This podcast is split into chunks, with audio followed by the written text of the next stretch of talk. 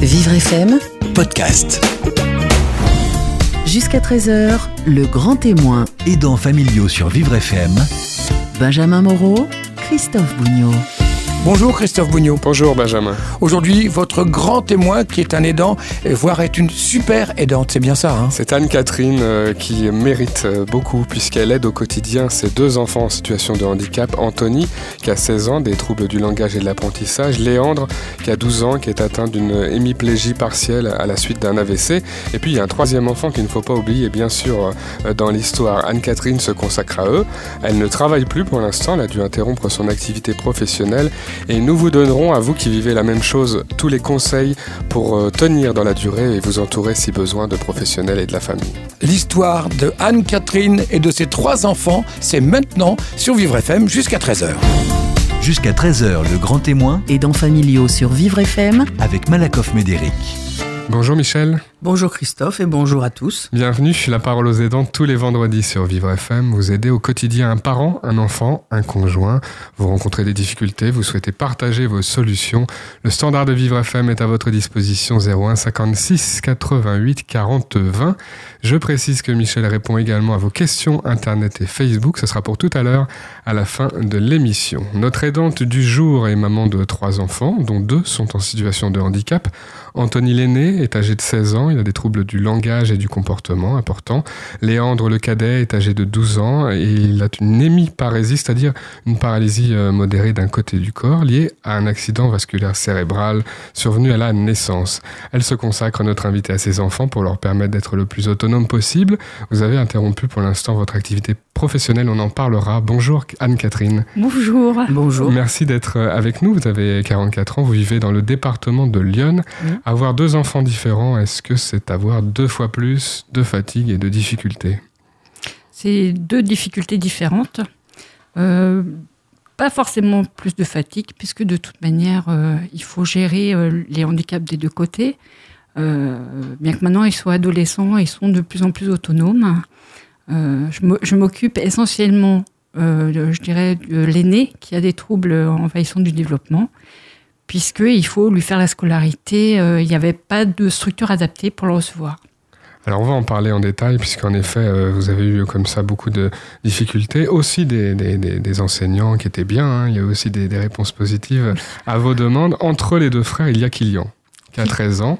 Oui. Euh, ça doit pas être facile pour lui de trouver sa place. Bah, ça n'a pas été facile du tout. Kylian euh, Kylian. a, a- c'est pas, très grave, euh, a eu beaucoup de mal euh, à accepter le handicap de ses frères dans le sens où il comprenait pas pourquoi il n'était pas handicapé. Il en a beaucoup souffert. Euh, il a fallu lui expliquer pourquoi. Et depuis qu'on lui a trouvé une dysgraphie, ça va quand même mieux euh, de ce côté-là, malheureusement. Euh, non, euh, il se reprochait le fait de ne pas être handicapé alors que ses frères l'étaient. Et, euh, et il a fallu euh, bah, lui expliquer pourquoi. Euh, Oui. C'est un sujet dont vous parlez facilement Oui, à oui, la maison. bah oui, oui, je préfère être ouverte sur le sujet plutôt qu'il en souffre.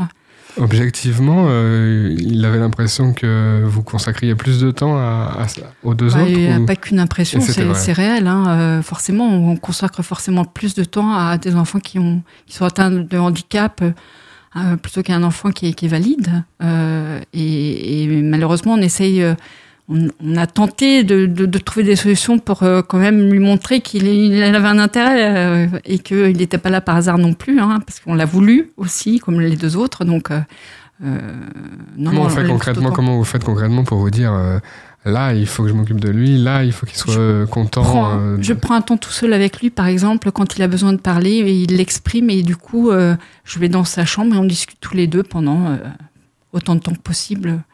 Voilà, c'est une des manières, ou alors que son père ou moi, on fait une activité seul avec lui pour lui montrer que c'est rare, ça, ça reste rare, hein, j'avoue, parce que c'est très compliqué à, à, à faire, mais on essaye d'être là que pour lui dans pour certaines périodes. Mhm.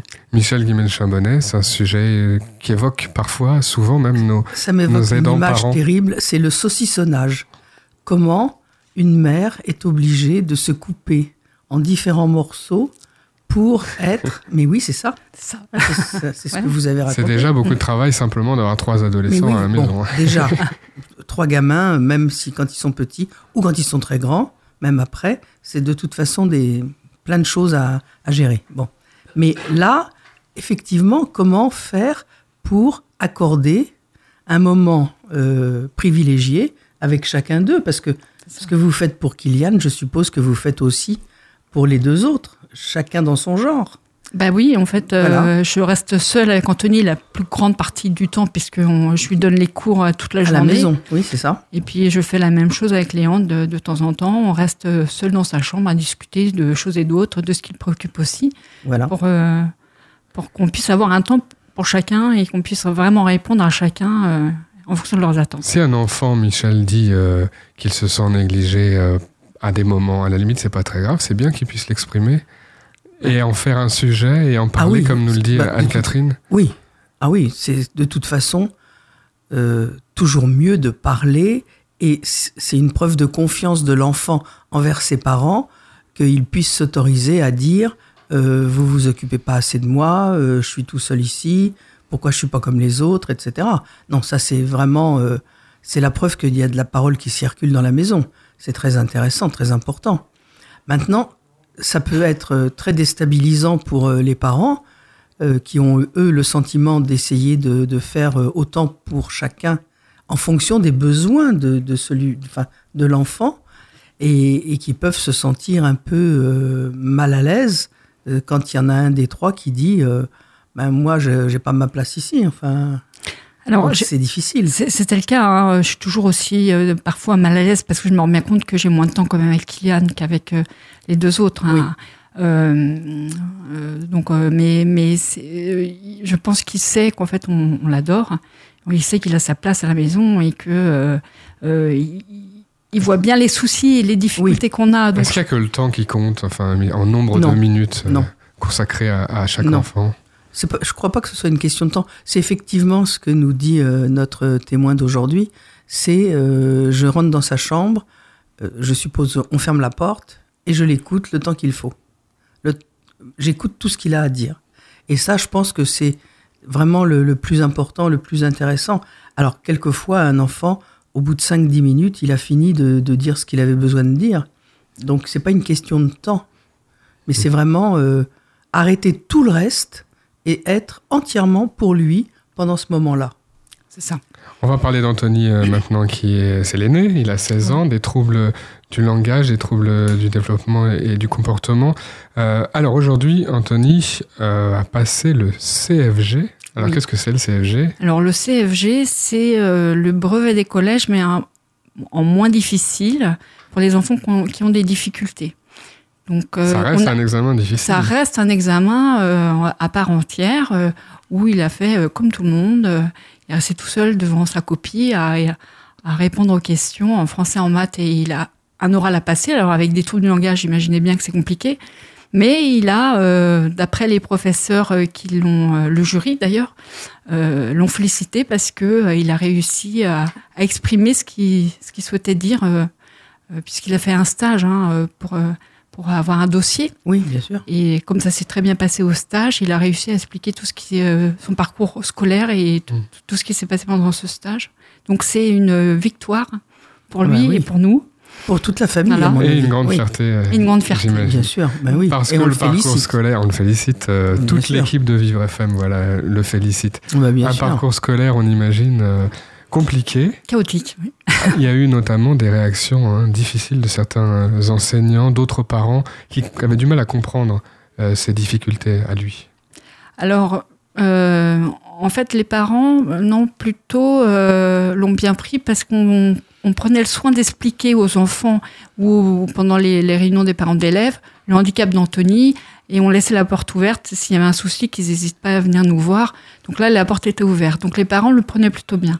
Par contre, euh, ce que j'ai, euh, ce qu'on a eu comme réflexion par rapport, bah, par rapport à une directrice notamment en primaire, euh, lors d'une réunion d'équipe éducative que beaucoup de monde connaissent, c'est on m'a on m'a dit il faut que le handicap reste à la porte et je suis restée sans voix par rapport à cette réflexion que je n'ai pas comprise parce que comment voulez-vous qu'un handicap reste à une- devant une porte d'école Ça voulait dire il faut qu'Anthony reste à la porte en fait. hein. Non, ça voulait simplement Il dire que que s'il y avait un handicap, euh, bah, il fallait pas qu'il le montre à l'école et c'est inadmissible d'entendre des choses pareilles.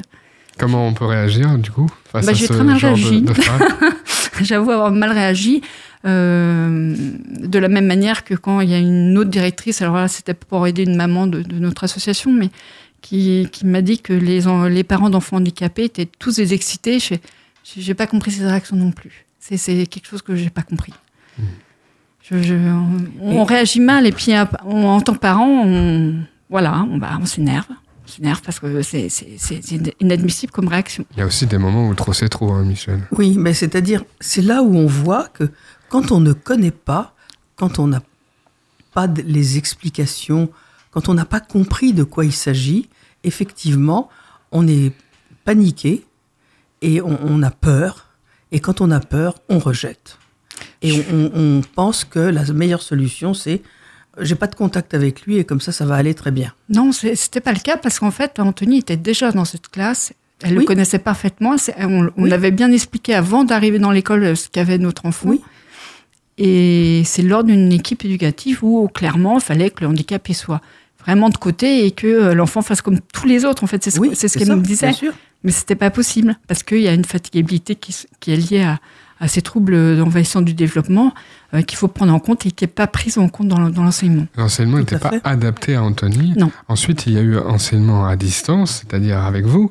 Oui. Euh, et vous avez, vous, euh, eu des méthodes pour euh, adapter euh, l'apprentissage à Alors, Anthony Déjà, je voudrais remercier le CNED. qui- Ils font un travail formidable puisqu'il y a des classes adaptées au CNED. Oui. Et c'est vraiment adapté. Ça veut dire que Anthony, grâce à, au CNED, et vraiment merci à tous les professeurs du CNED, je ne sais pas s'ils nous écouteront, mais euh, je passe un message, euh, on fait un travail remarquable. Et, et f- Il y a un euh, lien la manière, avec eux. hein. voilà. Il n'y a pas simplement les cours en début d'année et, et des Il y a un lien, puis oui, effectivement, quand on envoie les cours, ils, ils écrivent le, bah, ce qui ce qui allait pas, ils expliquent, et du coup, euh, oui, c'est quand même plutôt vivant. Et ce que moi je voulais euh, exprimer, c'est que, alors je suis pas du tout parfaite, hein. par contre, je suis pas une maman parfaite, ça n'existe pas vrai de toute manière, non. C'est bizarre. Euh, mais euh, j'ai appris à lire à Anthony, déjà tout petit, Mmh. au primaire, je lui ai appris à compter. Au primaire, parce que c'était compliqué pour, euh, Ouais, avec bien sûr. avec ton élève, c'est compliqué, ça, je, le peux, je peux le comprendre. Par contre, comme je connaissais bien mon fils, justement, je me suis adaptée à lui. C'est-à-dire que quand il était fatigué, on arrêtait. On allait prendre un café, c'était ou un chocolat pour lui, et c'était le début des cours. Donc il y avait des rituels que j'avais mis en place où il savait parfaitement si on commençait, et il savait parfaitement qu'il avait le droit de me dire qu'il était fatigué. On faisait une petite pause, on revenait, voilà. Donc j'ai adapté euh, la scolarité à mon fils. Ça, Oui, c'est important. c'est- Oui, le respect du rythme de, de la personne. Euh, tout le monde ne, ne va pas, à- n'a pas la même rapidité pour euh, apprendre, pour comprendre, pour digérer les informations. Et donc, effectivement, il arrive un moment, pour certaines personnes, où ça devient trop. On le voit quelquefois quand on visite un musée, on voit des beaux tableaux, on en voit, on en voit, et puis au bout d'une heure, on sait plus ce qu'on regarde. Ben, je pense que dans ces cas-là, il faut s'arrêter, il faut partir, faire une pause, comme vous dites. Quitte à revenir une autre fois.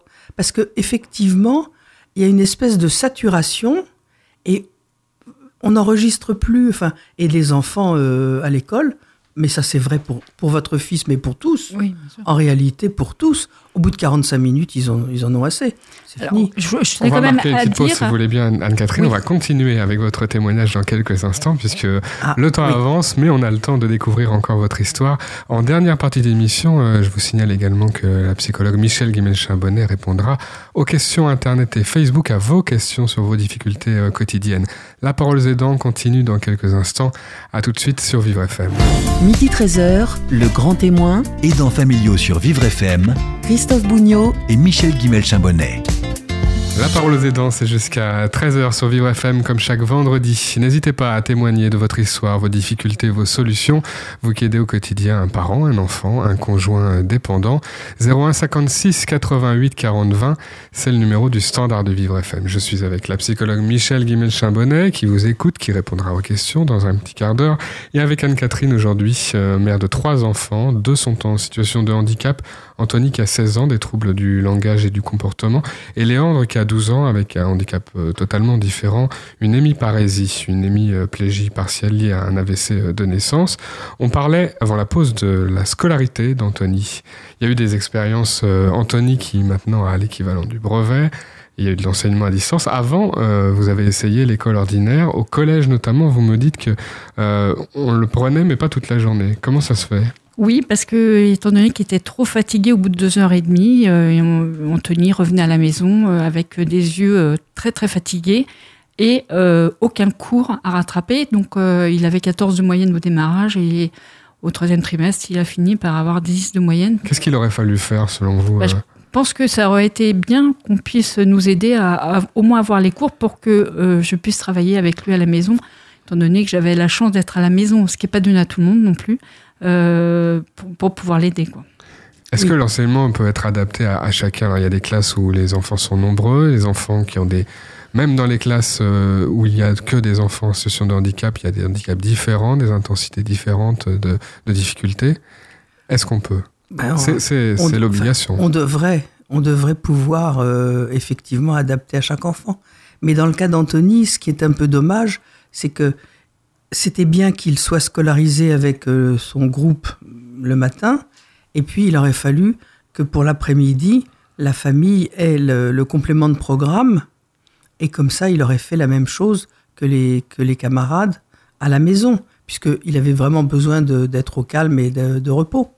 Donc, c'est là où on voit que c'est quand même dommage parce que c'est une adaptation qui ne coûte rien euh, financièrement, euh, qui est facile à faire, puisque les enseignants peuvent dire cet après-midi on va traiter euh, tel chapitre d'histoire euh, ou tel chapitre de, de maths.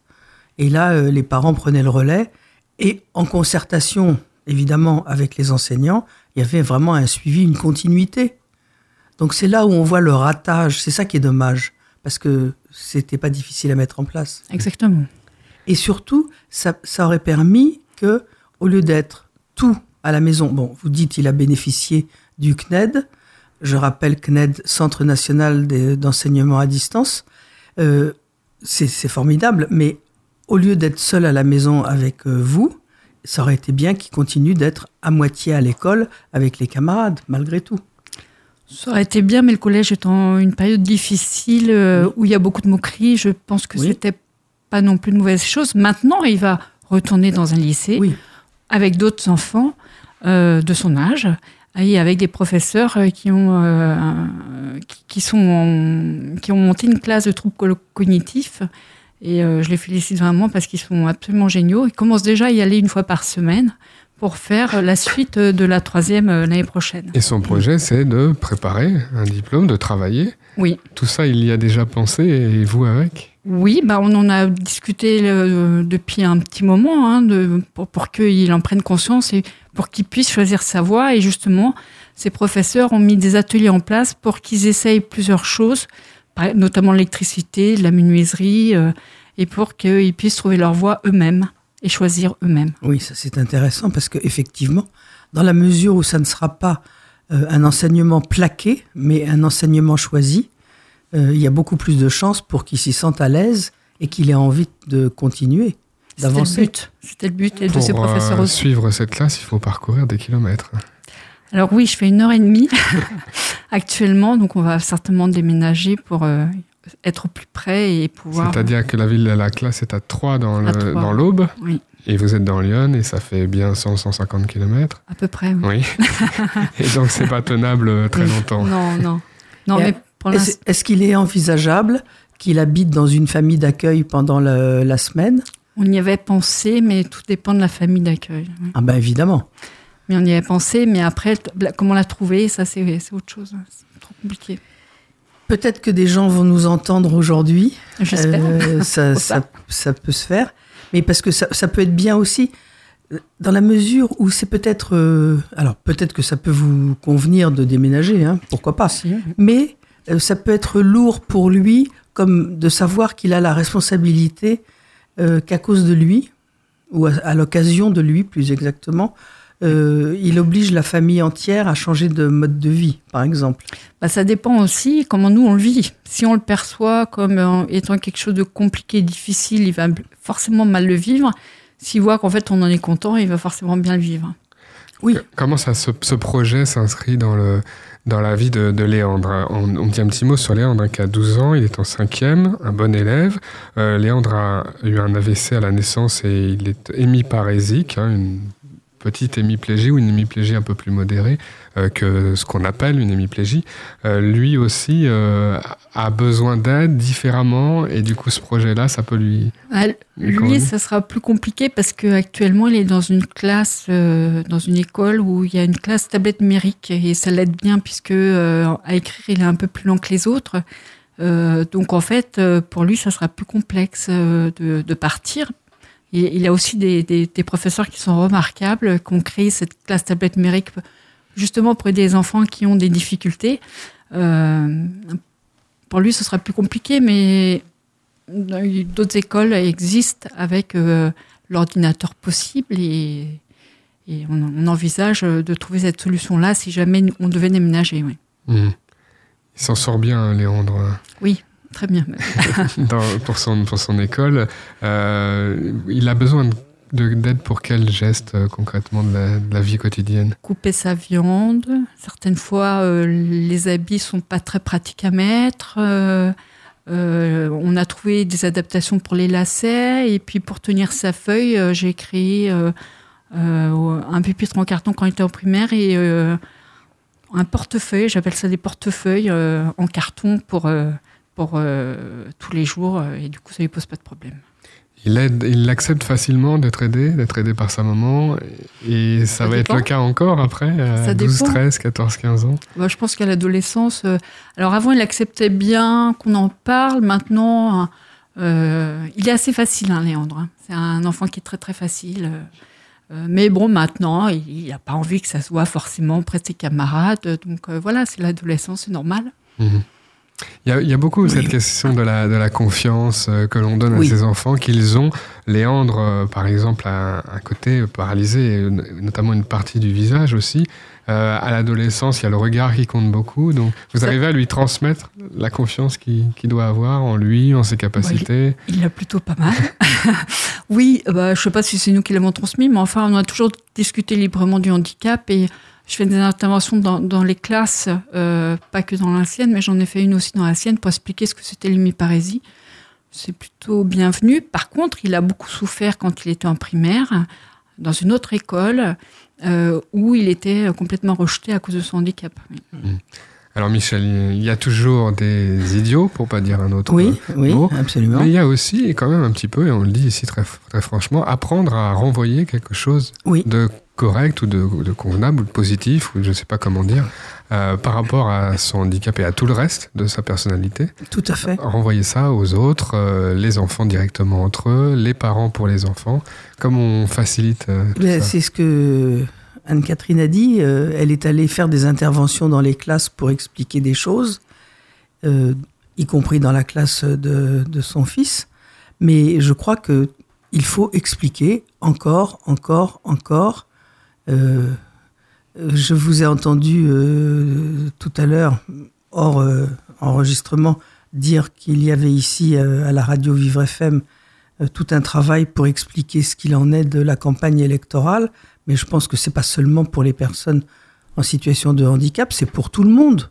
Quand on les entend parler les uns et les autres, tous, je les mets tous dans le même sac. On, comp on comprend pas. Donc il faut expliquer encore tout le temps. Et c'est vrai que c'est très important parce que ce sera la, seule façon euh, de d'éliminer les réflexes de peur, de, rejet, et puis aussi de montrer que euh, c'est pas parce qu'on on a euh, une partie du visage qui ne fonctionne pas euh, comme l'autre partie que ce qu'il y a dans la tête est différent ou que ça empêche de faire les devoirs ou etc. Bon, mais et c'est à, à double sens si je puis dire. Je me souviendrai toujours d'une jeune fille qui malheureusement a été amputée d'une jambe et euh, qui en profitait, si on peut dire, pour euh, trôner au bout de la table en disant euh, il n'y a plus de pain. Elle avait des béquilles. hein. Et donc, euh, je me suis entendu lui répondre Eh ben, il y en a dans la cuisine, va le chercher. Ah ouais. Ben voilà. Donc, c'est ça aussi. C'est faire que on a tous quelque chose qui ne va pas, mais ça n'est qu'une petite partie de nous. Et ça n'est pas la totalité de l'être. Quelques minutes pour parler de l'action de l'association euh, Amy Parésie, euh, qui poursuit certainement ses objectifs, c'est-à-dire d'expliquer, de permettre à tous de mieux comprendre. Oui. J'ai devant les yeux notamment une petite BD qui s'appelle euh, Main dans la main. Très mignonne. Voilà, on explique et on explique sans gravité, mais malgré tout très directement hein, Oui. ce qui se passe. Bah, en fait, euh, chez les enfants, il faut s'exprimer directement. Tout à fait. Euh, donc, euh, on, on l'a utilisé et puis le, Sébastien Dieu a fait un travail remarquable au travers de ce qu'on lui a expliqué. Le Donc, euh, dessinateur. le dessinateur, euh, ouais, effectivement, euh, euh, et, euh, il nous a posé beaucoup de questions par rapport euh, à ce qu'on vivait et ce qu'avaient vécu les, les familles d'adhérents. Et du coup, on a tout Une petite BD, c'est un outil pour lire en famille. Ça pourrait être un outil à l'école aussi. Enfin, Bah, ça- on on l'a Oui. distribué à l'école, principalement, et puis euh, dans, toutes les familles se reconnaissent aussi en, en la lisant, mais euh, effectivement, c'était le but, c'était de faire comprendre aux camarades ce que vivait leur, euh, leur ami. Oui, bien sûr. Et je pense que là, ça parle des problèmes de Léandre. J'ai regardé le, la, Ah, la bande que. dessinée. Mais voilà, mais c'est ça, c'est ce que je voulais dire. En fait, euh, c'est quelque chose qu'on pourrait distribuer dans toutes les classes euh, de France et de Navarre, parce que en réalité, quelle que soit la difficulté, c'est c'est toujours la même chose. On explique et on montre en quoi il y a quand même moyen de jouer avec ce copain-là. Exactement. C'est ça qui compte.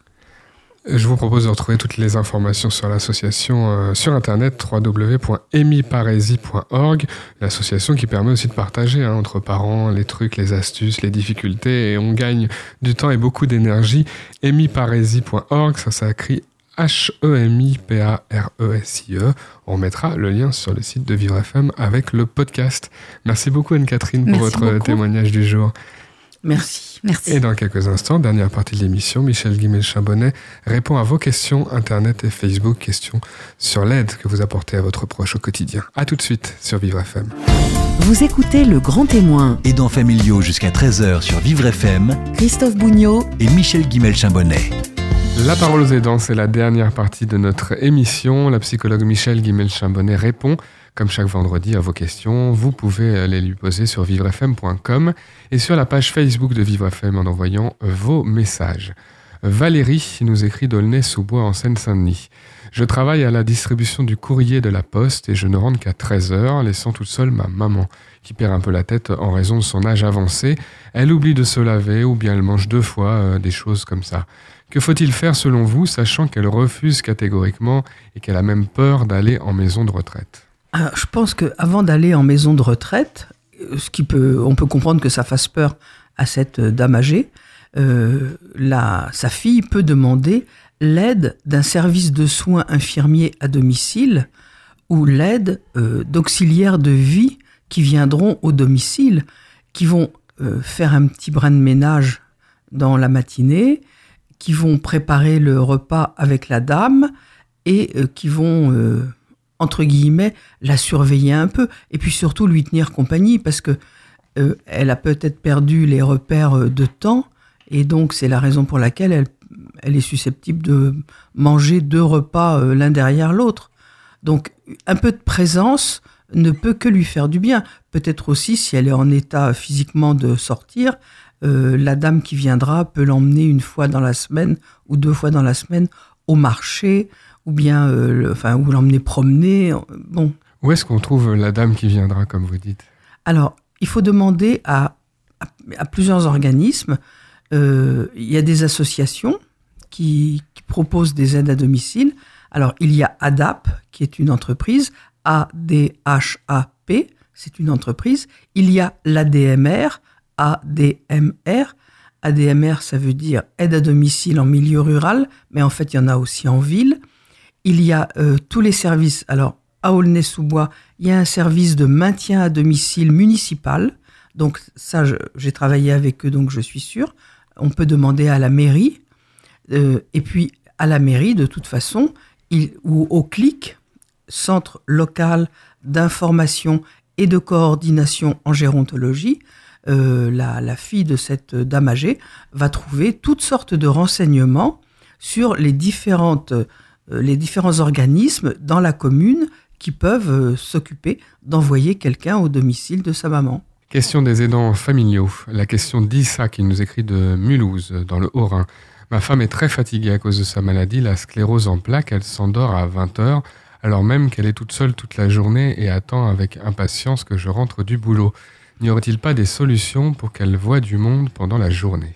Ben Oui, bien sûr, il y a des solutions. Il peut y avoir la visite d'une ce qu'on appelait avant une dame de compagnie, mais la dame de compagnie, ça peut être aussi un monsieur, ça peut être un étudiant, parfois un, étudiant euh, ou un ou une, peu importe, euh, infirmier ou aide-soignant qui peut venir, qui peut avoir des heures libres dans l'après-midi, qui peut venir euh, passer un moment avec la, la dame. Il y a toutes sortes de, possibilités. Il y a aussi les, bénévoles des, petites, des petits frères des pauvres. Il y a aussi des organismes qui s'occupent euh, de, d'envoyer des, bénévoles au domicile. Bon. Est-ce qu'il y a des lieux aussi euh, Parce que ça peut être intéressant de, voir un peu à, un autre endroit, hein, de Tout à fait. Voilà. Alors ça, ça dépend de son état. Si elle peut sortir seule ou si elle a besoin d'être accompagnée, elle peut aller aussi dans un centre de jour où elle passera euh, soit la journée, soit la moitié de la journée, et où elle verra du monde, et ça va la stimuler de toute façon. Alors, pour la sclérose en plaques, il y a peut-être une possibilité que ce, couple interroge l'association des, des, personnes atteintes de sclérose en plaques, qui doit forcément avoir toute une liste d'organismes, de structures qui peuvent les aider à ce que cette dame ne soit pas seule toute la journée. Cela étant, on comprend, c'est une maladie qui fatigue. La plupart des maladies, d'ailleurs, c'est vrai, fatigue. Et si la dame est levée depuis le matin 8 heures, eh ben, effectivement, à 20 heures, elle a fait son, son temps et elle est fatiguée et elle veut se coucher, c'est normal. Les questions des aidants familiaux, posez vos questions sur vivrefm.com à Michel. Gorette nous écrit du 13e arrondissement de Paris. Ma fille de 12 ans est atteinte de leucodystrophie et elle tient absolument à participer aux actions de l'association ELA pour la recherche sur la leucodystrophie et le soutien aux malades. Elle y passe tous ses week-ends, toutes ses vacances, au point de ne pas avoir d'amis en dehors de ce cadre. Ne devrais-je pas lui dire de faire un peu autre chose? Y a-t-il un risque à ce que tout tourne autour de la maladie? Je m'inquiète beaucoup en ce moment. Alors, si je puis me permettre un conseil tout à fait direct, Madame, ne vous inquiétez pas. Elle a 12 ans. Euh, c'est un, moment important pour elle, puisqu'elle est en train de, forger son identité. Bon. Donc, effectivement, c'est peut-être un peu beaucoup euh, d'y passer tous les week-ends et euh, toutes les vacances. À ce moment-là, faites-lui des propositions pour, même si c'est par le biais de l'association, voir s'il existe des centres de vacances, et il en existe forcément, des centres de vacances adaptés où euh, son, sa maladie pourra être prise en compte et où elle pourra rencontrer d'autres jeunes, quelques-uns de l'association et quelques-uns autres différents, soit handicapés, soit pas du tout handicapés, des valides, euh, des jeunes ordinaires, bon, comme elle l'est aussi à certains égards. Et à ce moment-là, ça va peut-être faire diversion de toute façon, elle est à un moment où elle a besoin de se confronter à d'autres qui lui sont semblables. Parce qu'elle-même, avec la maladie, doit se sentir tellement différente qu'il lui est difficile d'affronter euh, les jeunes de son âge qui ne sont pas malades du tout. Donc, elle a peut-être besoin de cette première étape pour être sûre de ce qu'elle est. voilà. Et ensuite, elle pourra sortir et aller voir d'autres enfants, d'autres jeunes. Mais de toute façon, vraiment, ça ne vaut pas la peine d'être angoissé. Euh, ça, par contre, ça pourrait la freiner dans son envie de faire des choses et ce serait dommage. Vous pouvez poser vos questions à la psychologue Michel Guimel-Chambonnet sur l'aide que vous procurez à un proche au quotidien. Pénélope nous écrit de la ville de Chatou dans les Yvelines. Remplir le dossier MDPH de mon fils est un véritable casse-tête pour moi, notamment la page blanche appelée Projet de vie. Mon fils de deux ans est polyhandicapé en raison d'une maladie génétique et je dois dire que c'est très éprouvant pour moi de me plonger dans tout ça. Qui peut m'aider? Comment réussir à avoir le courage de continuer à l'aider chaque jour? C'est une question euh, essentielle, je crois. Effectivement, euh, d'être confronté à cette page blanche projet de vie. C'est vraiment très très difficile, très douloureux, et je suis euh, stupéfaite que toutes les instances qui demandent qu'on remplisse ce genre de papier n'aient pas encore compris que quand on a un enfant polyhandicapé ou un enfant handicapé sur n'importe quel autre euh, domaine, euh, ben, une jambe coupée ne repousse pas. Donc redire chaque année, eh ben, j'aimerais bien avoir mes deux jambes, c'est d'une cruauté absolue. Je comprends vraiment le discours de, cette femme elle a, besoin d'être aidée. Son enfant n'a que deux ans. Euh, il va vivre encore très très longtemps. Du moins, c'est ce que je, pense euh, et peut-être que je lui souhaite. Parce qu'elle elle aura aussi des moments de joie avec lui et, lui aura aussi des bons moments à vivre malgré les handicaps. Il faut vraiment qu'elle soit aidée. Il faut qu'elle aille euh, au centre médico-psychologique le plus proche de chez elle. Elle trouvera l'adresse à, la mairie de Chatou ou bien qu'elle consulte, alors elle peut demander aux pharmaciens ou aux, infirmiers, si des infirmiers viennent s'occuper de son enfant, euh, quels sont les psychologues et les psychiatres dans, leur quartier, c'est pas la peine d'aller trop loin, euh, qui pourraient la recevoir. Et il faut qu'elle ait l'occasion de parler avec d'autres parce que c'est trop lourd pour elle toute seule. Et puis, elle peut peut-être aussi prendre un rendez-vous à la MDPH en venant avec le dossier et en disant aidez-moi à remplir cette feuille parce que je ne sais pas quoi dire. Il peut y avoir comme ça des, conseils qui sont donnés. Oui, mais je pense qu'il faut. C'est important hein, de se confronter à ces dossiers en même temps. Ah, il faut se faire soutenir, mais il faut aller au bout. Mais il faut le faire. Il faut le faire parce que de, de ce comment dire de l'écriture de ce papier euh, va dépendre euh, toute l'aide à la fois humaine et financière auquel l'enfant a droit c'est un droit, donc il faut, il faut euh, pouvoir en bénéficier. Mais euh, c'est, oui, c'est terrifiant, c'est vraiment terrifiant. Question des aidants familiaux, vos questions sur vivrefm.com. Charline nous écrit du 11e à Paris. Je suis fille unique et ma mère est atteinte de troubles psychiques graves depuis ma naissance. J'ai fait quelques passages en famille d'accueil, mais j'ai vécu la majorité du temps avec ma mère. Aujourd'hui, à 22 ans, je souhaite habiter seule d'autant que j'ai une relation stable avec un garçon. Comment faire et surtout comment lui annoncer? Alors, euh, peut-être que le mieux serait de ne pas lui annoncer en tête à tête, mais trouver des, mm, des personnes, soit dans la famille, soit dans les amis proches. Euh, si cette, euh, cette jeune fille, elle a probablement un papa quelque part. même si les parents sont séparés, elle peut quand même demander l'aide de son père. Euh, elle, a peut-être euh, ben, des demi-frères ou sœurs euh, du côté de son père. elle a peut-être des cousins, parce que cette dame a peut-être des, frères et sœurs qui ont eu eux-mêmes des enfants, donc elle a des cousins ou elle a des oncles et tantes. Les mettre au courant de, ce qui, de son souhait et organiser une rencontre au cours de laquelle elle expliquera à sa mère, en présence des autres, de quoi elle a envie et surtout, vraiment surtout, qu'elle ne renonce pas à son, à son envie de s'installer avec son ami. Euh, sa mère a vécu sa vie comme elle a pu. Elle-même a été déjà un soutien important. Il ne faut surtout pas qu'elle sacrifie sa propre vie pour continuer d'aider sa mère. Euh, si la mère a besoin d'être hospitalisée ou d'entrer dans un établissement euh, comme une maison de retraite médicalisée, ce sera pris en charge. Le, la société, elle est là pour ça. Mais il ne faut pas que cette jeune fille, vraiment, c'est très important, il ne faut pas que cette jeune fille renonce à sa propre vie euh, de peur d'abandonner sa mère. Elle ne l'abandonnera absolument pas et elle pourra continuer d'aller la voir, même si sa mère est dans un établissement. Posez vos questions à la psychologue Michel Guimel-Chambonnet, vivrefm.com, la page Facebook. Vous souhaitez témoigner à l'antenne de votre situation, de l'aide quotidienne que vous procurez à votre proche, parent, enfant, conjoint. Le numéro de téléphone du standard de Vivre FM, c'est le 01 56 88 40 20. 01 56 88 40 20.